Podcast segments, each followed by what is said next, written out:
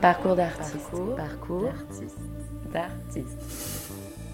On le dit espiègle, bricoleur de génie, expérimentateur insatiable et observateur rusé de l'humain en société, Antoine Defort est tout cela et même plus.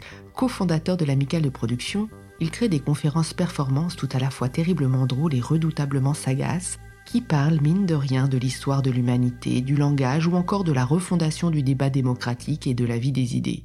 Pour cela, il pousse la logique de l'absurde jusque dans ses retranchements, prélève des matériaux ici et là, invente des dispositifs plastiques qu'il agence avec la rigueur discrète d'une dramaturgie impeccable et la dérision qui convient à la juste distanciation pour un impact politique et zygomatique maximal. Il nous raconte son parcours d'artiste.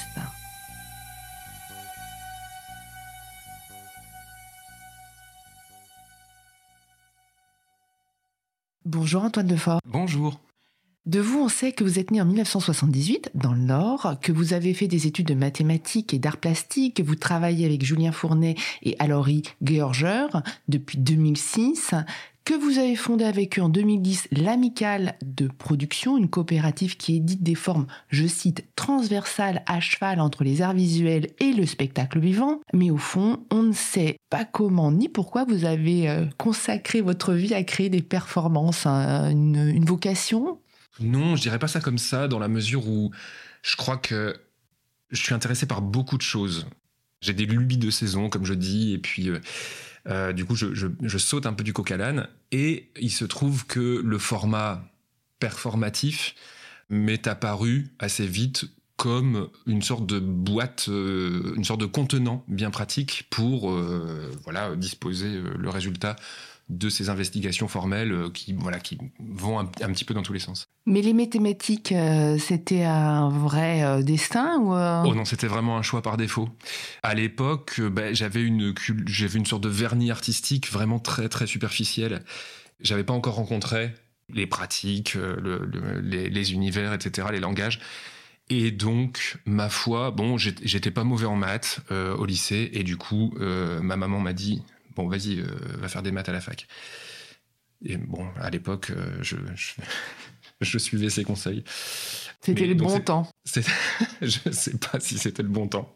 C'était le temps. Voilà. Mais, mais pas, pas si longtemps que ça, puisque après, vous bifurquez vers euh, les beaux-arts. Oui, voilà, à la faveur de rencontres qui ont été déterminantes, je pense. bon, un vieil ami chorégraphe qui m'a un peu éveillé. et puis, c'est vrai que très vite, j'ai découvert une appétence, une curiosité. Et donc, je me réunions pour faire un, Doug art du spectacle. On était à Valenciennes, petite ville du Nord. Et il se trouve que ce Doug art du spectacle, euh, la première année était en tronc commun avec le Doug art plastique. Donc on avait pas mal d'art plastique, de théorique, pratique, euh, l'histoire de l'art, etc. Et donc j'ai découvert un univers euh, bah, assez large et l'amplitude hein, du, champ plastique en fait m'a vraiment plu. Et du coup, par la suite, en fait, je me suis de nouveau réorienté pour faire en fait les beaux-arts pour finir par revenir en fait à une pratique. Enfin, en tout cas, je ne sais pas si ma pratique est vraiment euh, euh, spectaculaire dans le sens du euh, s'inscrit dans le champ du spectacle, mais en tout cas, elle s'inscrit dans le circuit de diffusion du spectacle. Mais je crois, voilà, j'ai un bagage qui est plus à une formation, qui est plus une formation de plasticien, une approche euh, de, plasticiens au plateau. Et ces années beaux-arts, euh, que vous en reste-t-il? Est-ce que euh, ça a été l'endroit où vous avez fomenté les racines de votre art performatif? Ce qui m'en reste, c'est justement cette approche de plasticien, donc c'est-à-dire de ne pas du tout hiérarchiser les matériaux. Je n'y connais pas grand-chose en théâtre, mais il me semble que le texte est souvent un peu prééminent là où pour moi il n'est qu'un matériau parmi d'autres euh, et en fonction des projets voilà qui, peut avoir une importance relative. Et puis euh, bah, je crois que euh, en particulier la question du format donc le format de l'objet qu'on va montrer, la question de la logistique de la monstration qui revient souvent, de comment on le montre, de comment se déroule la liturgie spectaculaire, etc. Donc, élargir un petit peu le champ d'investigation, de questionnement, d'expérimentation, euh, ça, j'ai l'impression que ça me vient un peu de cette, euh, voilà, de cette formation en art visuel. D'ailleurs, vous le mettez en application assez euh, vite. En 2007, euh, il y a Cheval, euh, conférence performance. Alors, je me souviens de vous avec une sorte de dégaine euh, d'immuable adolescent. vous étiez aux manettes d'un dispositif électronico-informatique en carton et vous présentiez les résultats de vos travaux. Alors, on avait l'impression d'avoir affaire à un chercheur de l'infra ordinaire. En retrouvant le programme, je cite, il y a des ronds entre parenthèses, des balles, des ballons de toutes les tailles, et des carrés, des écrans, des tables dans toutes les matières, et au milieu, deux idiots qui font rebondir les premiers sur les seconds. Ils ne payent pas de mine, mais sont doués dans l'art du ricochet. Alors comment vous définiriez cet art du ricochet?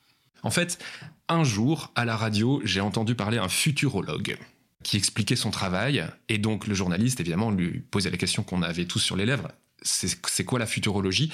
Et lui expliquait que c'était tout simplement euh, une sorte de gymnastique euh, mentale euh, qui constituait à essayer d'hybrider les choses du présent pour voir ce que ça donnerait dans le futur. Donc voilà, à l'époque, il disait si on prend un réfrigérateur et qu'on l'imagine dans le contexte de l'internet, qu'est-ce que ça donne? Ça donne un réfrigérateur connecté. À l'époque, c'était bon.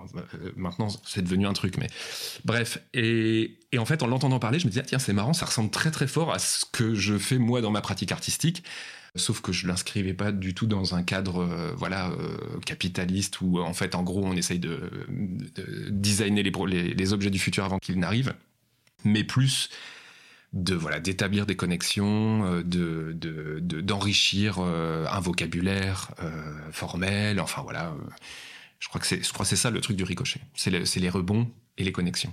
Il y en a une qui est très forte, celle qui vous lie à Julien Fournet et à Laurie Gouergy. Comment est-ce que vous vous êtes rencontrés? Qu'est-ce qui vous a si fort rapproché il faut préciser qu'avec Alori, on a eu une collaboration très intense jusqu'en 2016. Et depuis, il a créé sa compagnie. Et euh, nous, on a continué donc, dans le cadre de l'Amicale avec Julien. Mais maintenant, l'Amicale est devenue une coopérative. On est sept euh, artistes. Voilà. Et donc, la configuration a un peu changé. Mais c'est vrai que euh, toutes les premières années, on avait une sorte de compagnie partagée avec Julien et Alori voilà, dans le cadre de, laquelle on a fait plein de, plein de projets. Comment on s'est rencontrés? On s'est rencontrés à Lille, où on a fondé l'Amicale. Et euh, ma foi, bah, comme, comme le nom, comme le nom de l'amicale semble le suggérer, on était avant tout amis avant de, devenir collègues. Julien et moi, nous, on s'est rencontrés à la Malterie, qui est donc un lieu à Lille qui héberge des ateliers d'artistes notamment, et un studio de répétition, une petite salle de concert, etc. Et à l'époque, Julien était salarié de la malterie pour gérer un peu euh, notamment les ateliers d'artistes. Et moi, j'étais, je, disposais d'un atelier euh, et où on est voilà rapidement devenu amis. Il m'a rejoint pour essayer de formaliser un petit peu ma petite entreprise à l'époque. une espèce de proto-compagnie euh, de théâtre avec lequel je faisais des, projets. Et puis ensemble, on a, fabriqué ce premier spectacle Cheval, donc, euh, où finalement Julien, de, derrière l'ordinateur à faire des budgets et des plannings, s'est retrouvé sur scène à notamment taper dans des ballons et des sacs de boxe, des sacs de frappe. Et puis voilà, ensuite, on, a, on a poursuivi L'aventure été née.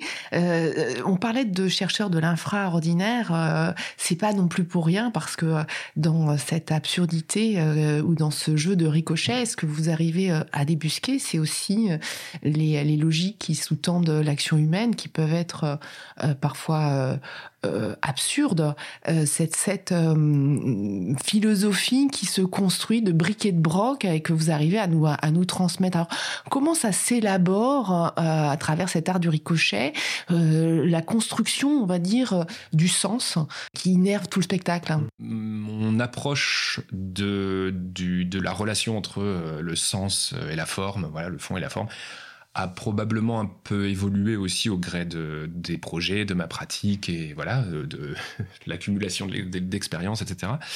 Et que au, moment de Cheval, hein, qui, a, commencé en 2005, là ça ne nous rajeunit pas, c'était il y a 17 ans, 20 Dieu, où là on était vraiment très clairement plus sur euh, du rebond, justement, c'est-à-dire euh, des micro-recherches que ensuite on essayait de connecter ensemble euh, et puis de, trouver les liens euh, qui, existent et qui sont parfois un peu euh, souterrains quoi. par la suite, je crois qu'il y a eu pas mal, souvent et même peut-être encore, en fait à chaque fois, un projet dramaturgique bah, à chaque fois un peu plus précis, détaillé. Ce qui n'empêche pas d'aller piocher des, matériaux à droite à gauche et, de s'autoriser voilà, de, larges coups de volant dans le processus de création.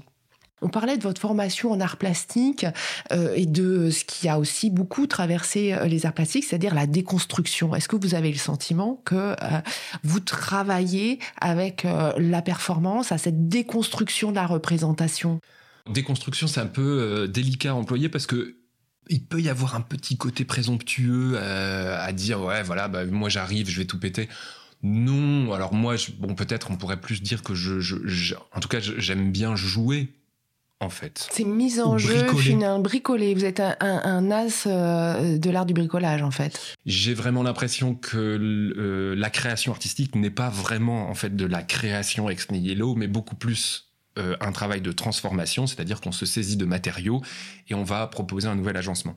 Et j'aime bien cette façon de décrire le, geste euh, artistique parce que euh, bah, je, trouve que ça le désacralise beaucoup et que en tout cas dans mon expérience d'artiste et de spectateur, ben j'ai besoin en fait de cette désacralisation parce que je trouve que l'inverse, la sacralisation du geste artistique dont on a, je crois, hérité euh, d'une position de l'artiste, un peu euh, le sorcier euh, du, village, un peu, qui maîtrise un langage que les autres ne maîtrisent pas, ça, eh bien, est peut-être parfois délétère, dans la mesure où je crois que certains et certaines peut-être en viennent à en abuser.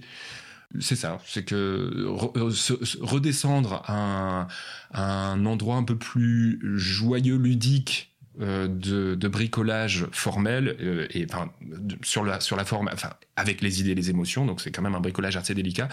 Je trouve ça intéressant. Ce qui n'empêche pas de quand même se dire que ce travail doit être fait avec sérieux, avec engagement, avec conviction, et que oui, on m'a souvent dit ah euh, désinvolture, les mains dans les poches, potacherie, qui est un terme que j'ai toujours eu du mal à avaler parce que j'ai l'impression que euh, pour moi, il y a vraiment un équilibre qui est super important entre euh, la désinvolture peut-être à certains endroits d'un côté, mais aussi l'engagement, le sérieux, et que euh, la légèreté ne tient que si elle repose sur un socle où euh, en fait, on a vraiment euh, envie de dire quelque chose, d'apporter quelque chose, de faire quelque chose d'utile, euh, voilà. Et je crois que j'ai toujours été habité par ça, et que du coup, on me renvoie le truc de, notamment la potacherie, qui pour moi, tel que je l'entends, c'est vraiment un peu l'humour gratuit.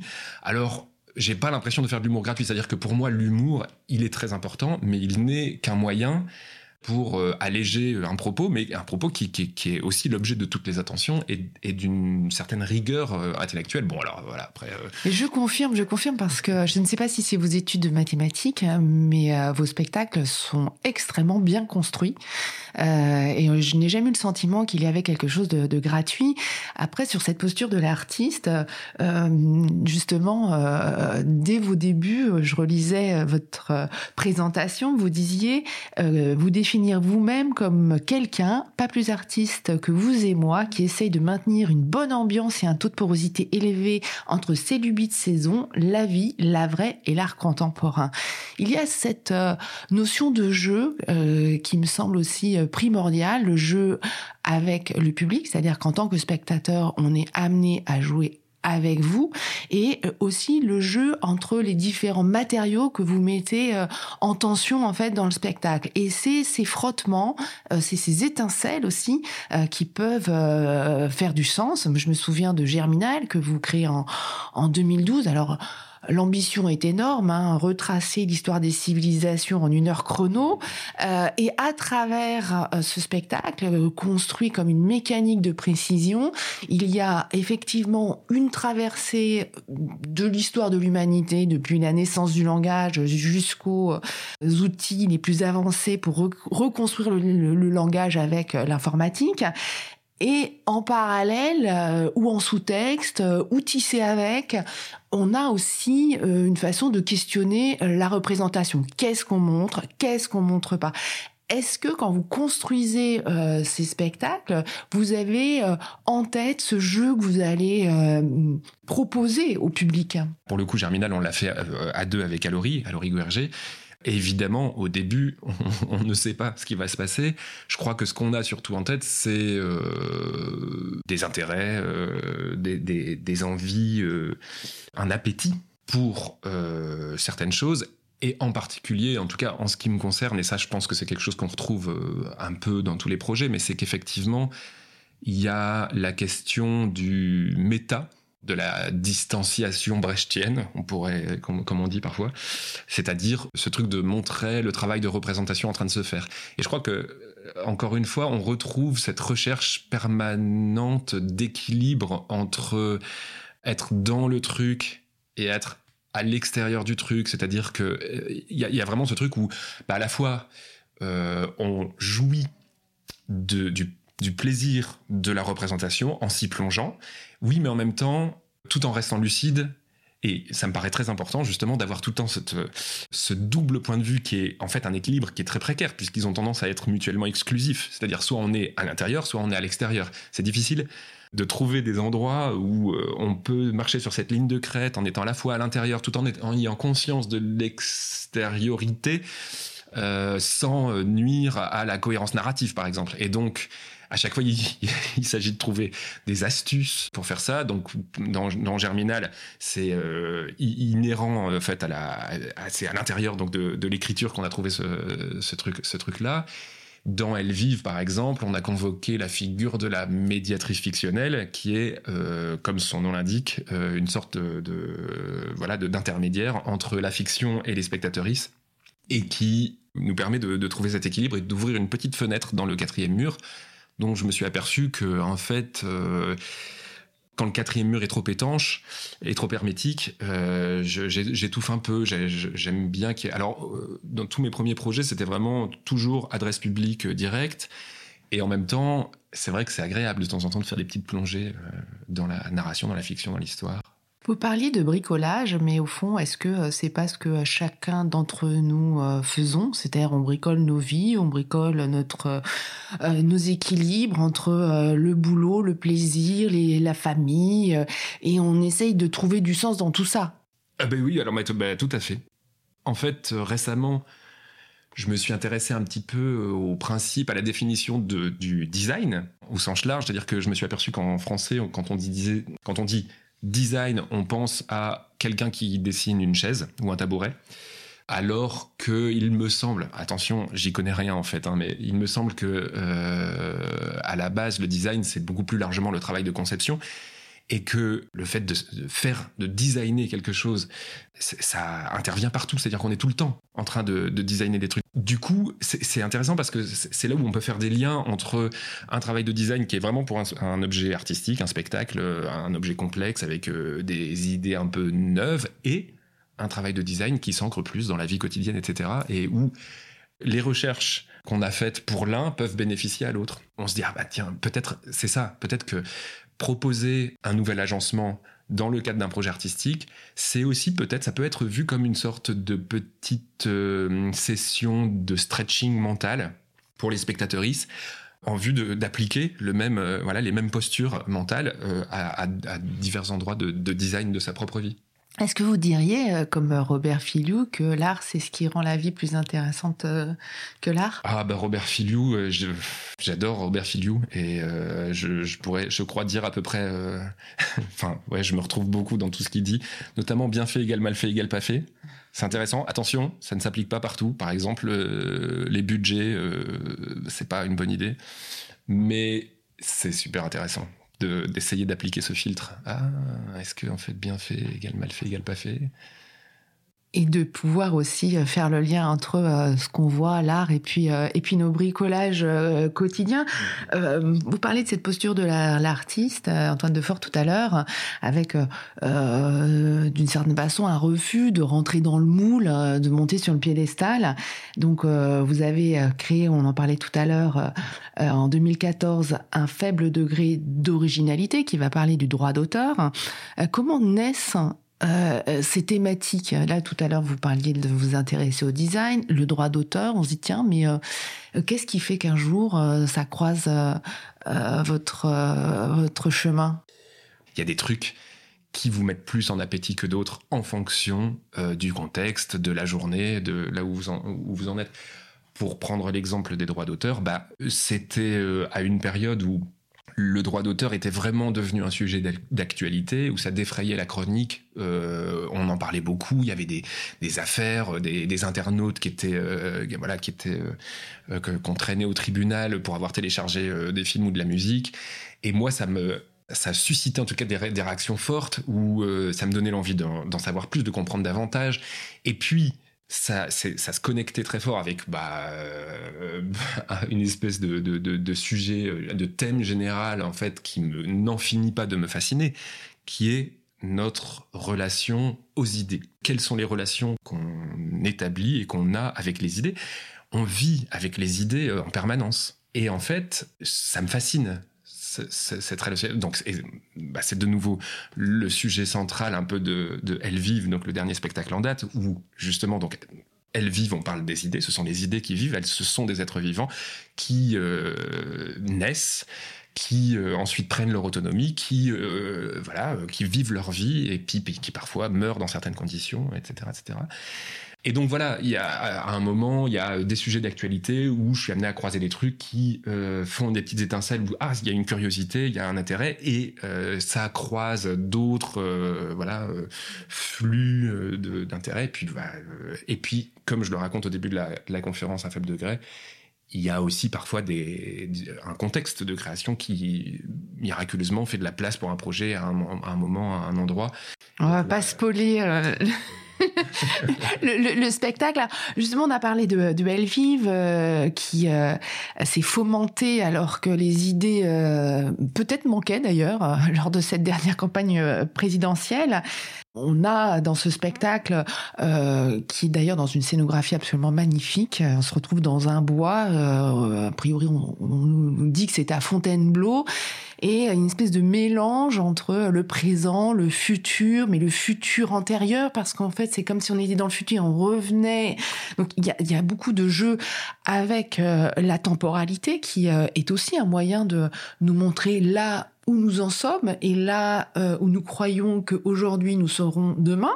Euh, donc tout ce tout ce jeu euh, qui qui est là, vous avez mis aussi un petit peu de notre neuve langue, un petit peu d'épices bobo. Enfin voilà, il y a, beaucoup de choses.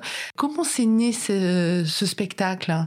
Le, le, projet, j'ai commencé à y travailler en 2000, j'imagine 2017, 2018, et je crois que mine de rien, c'était, c'est peut-être plus Trump et les élections américaines qui, euh, en tout cas, ont créé un peu le terreau favorable à, cet endroit-là, plutôt que le contexte politique euh, français. Mais bon, ah, allez, c'est une dynamique qu'on retrouve malheureusement un peu partout.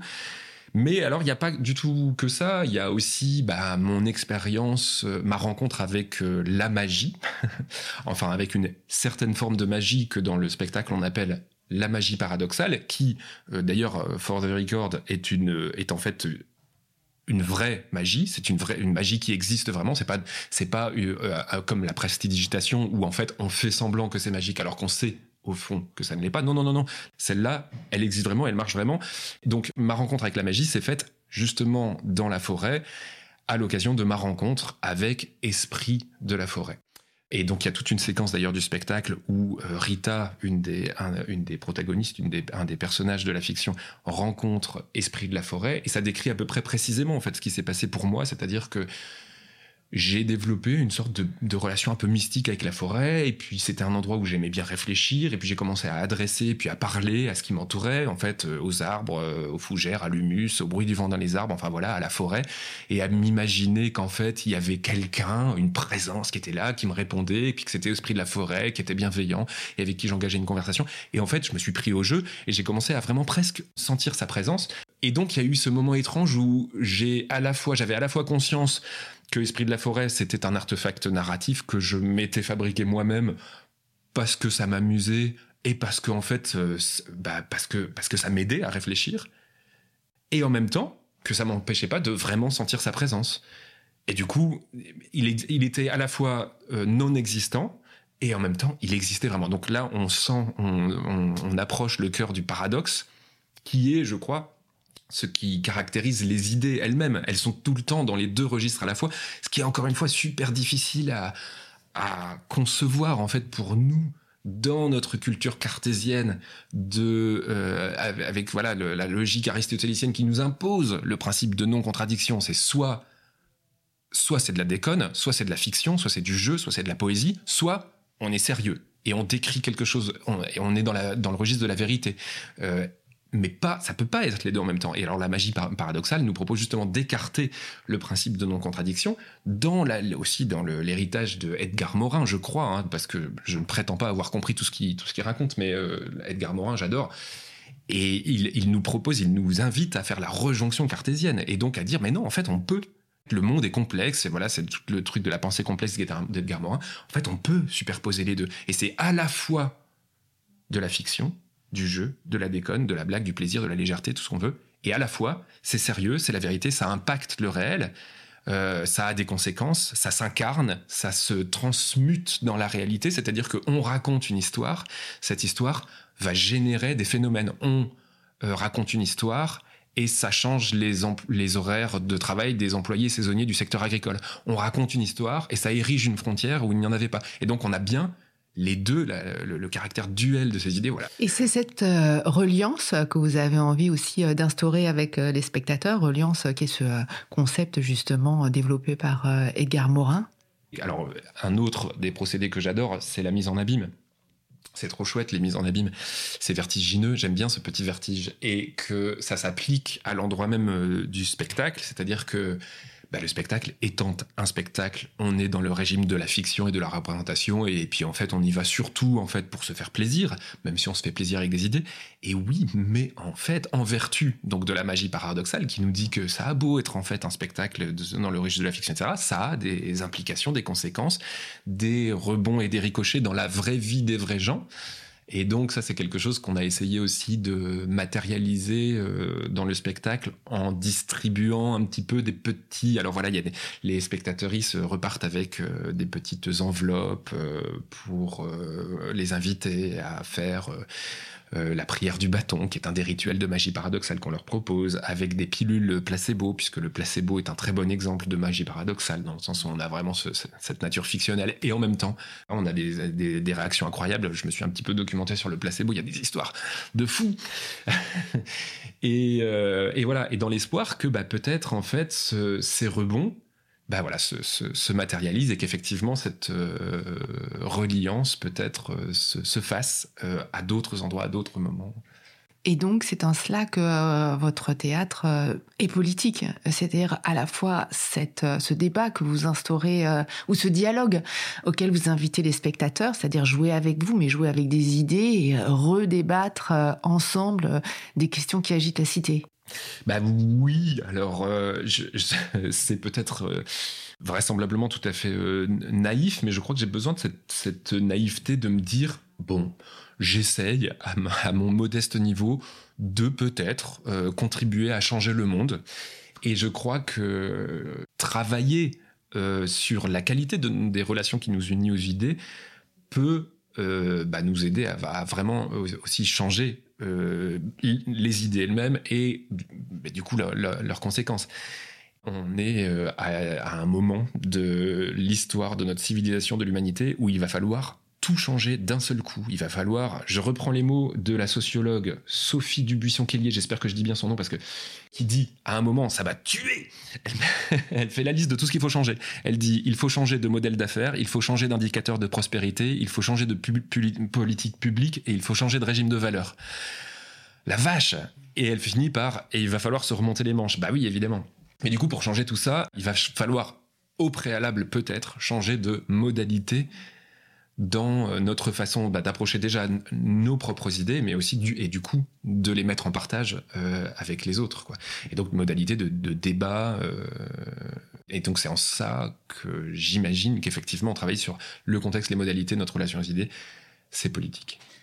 Dans le bricolage, il y a aussi un côté artisanal, hein, euh, c'est-à-dire fait avec euh, avec ce qu'on a, euh, avec les mains, avec l'art de la main. et dans les matériaux que vous que vous collectez, on peut voir effectivement des choses que vous fabriquez en carton, des fausses lunettes. Voilà, il y a, il y a ce côté fabriqué mais à la main. c'est important pour vous? Ben oui, euh, mais je crois que après tout bêtement, euh, ça c'est dans une question un peu des fois de d'équilibre. C'est-à-dire que quand on travaille sur un spectacle, on se prend la tête, quoi. Je crois que c'est la bonne expression. Et que vraiment, parfois, on se tape la tête contre les murs pour essayer de mettre les idées ensemble, de leur trouver la bonne expression, le bon équilibre. C'est vraiment.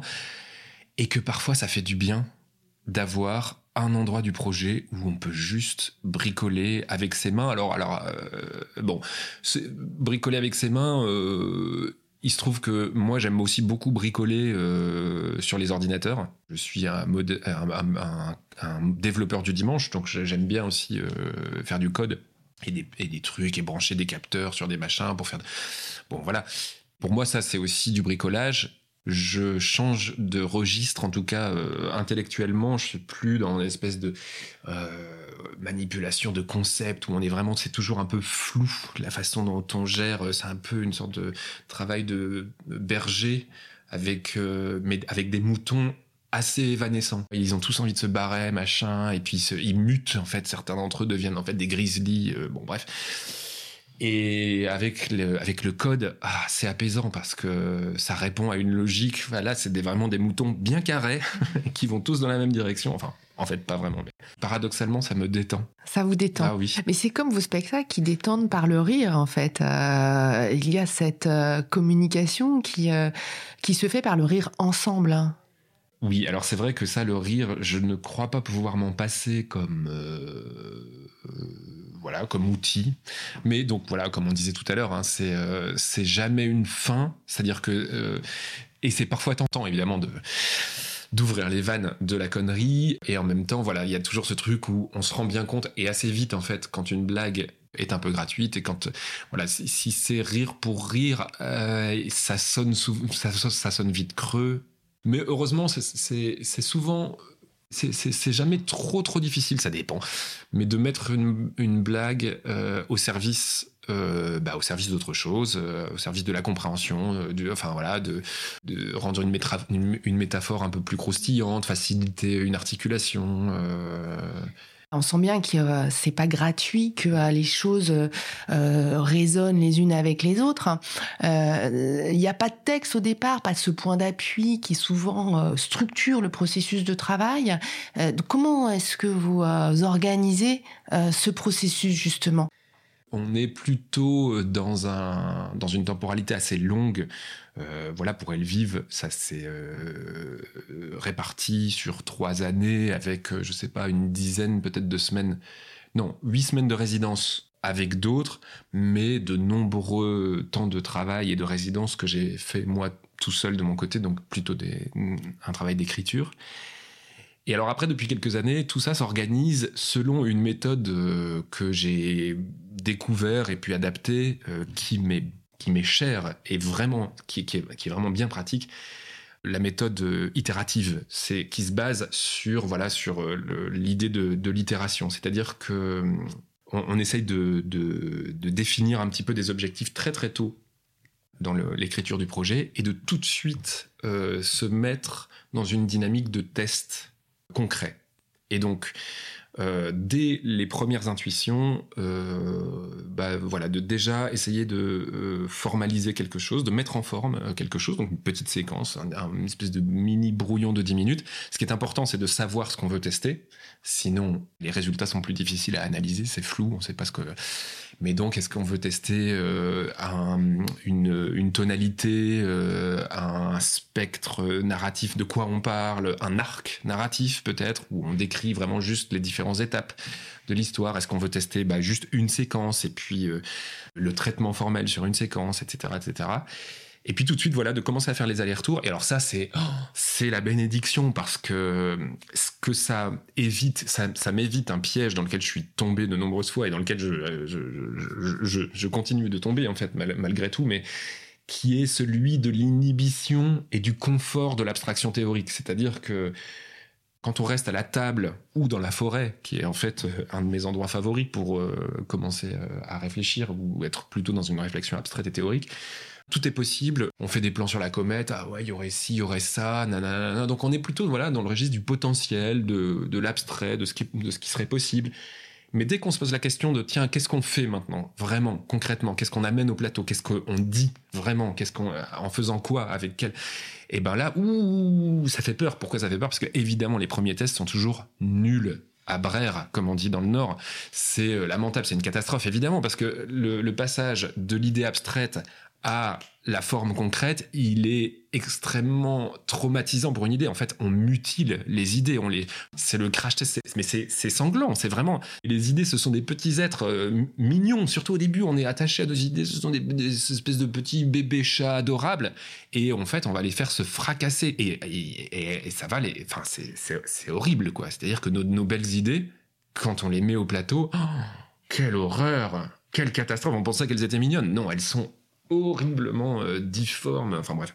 Et donc le, piège, c'est qu'on a tendance à vouloir repousser ce moment en se disant bon elles sont pas prêtes, elles sont pas assez solides, je vais attendre, je vais les solidifier, je vais peut-être en trouver d'autres qui sont plus robustes. Mais en fait, j'attends l'idée qui va sauver mon projet, j'attends l'idée euh, le, messie, le conquérant de l'impossible.